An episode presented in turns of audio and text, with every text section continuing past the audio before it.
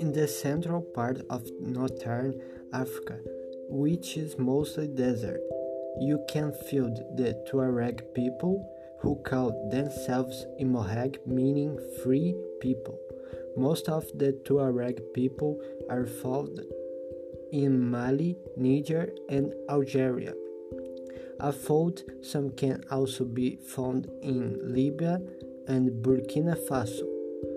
Beginning nomadic people, however, they regularly cross national borders.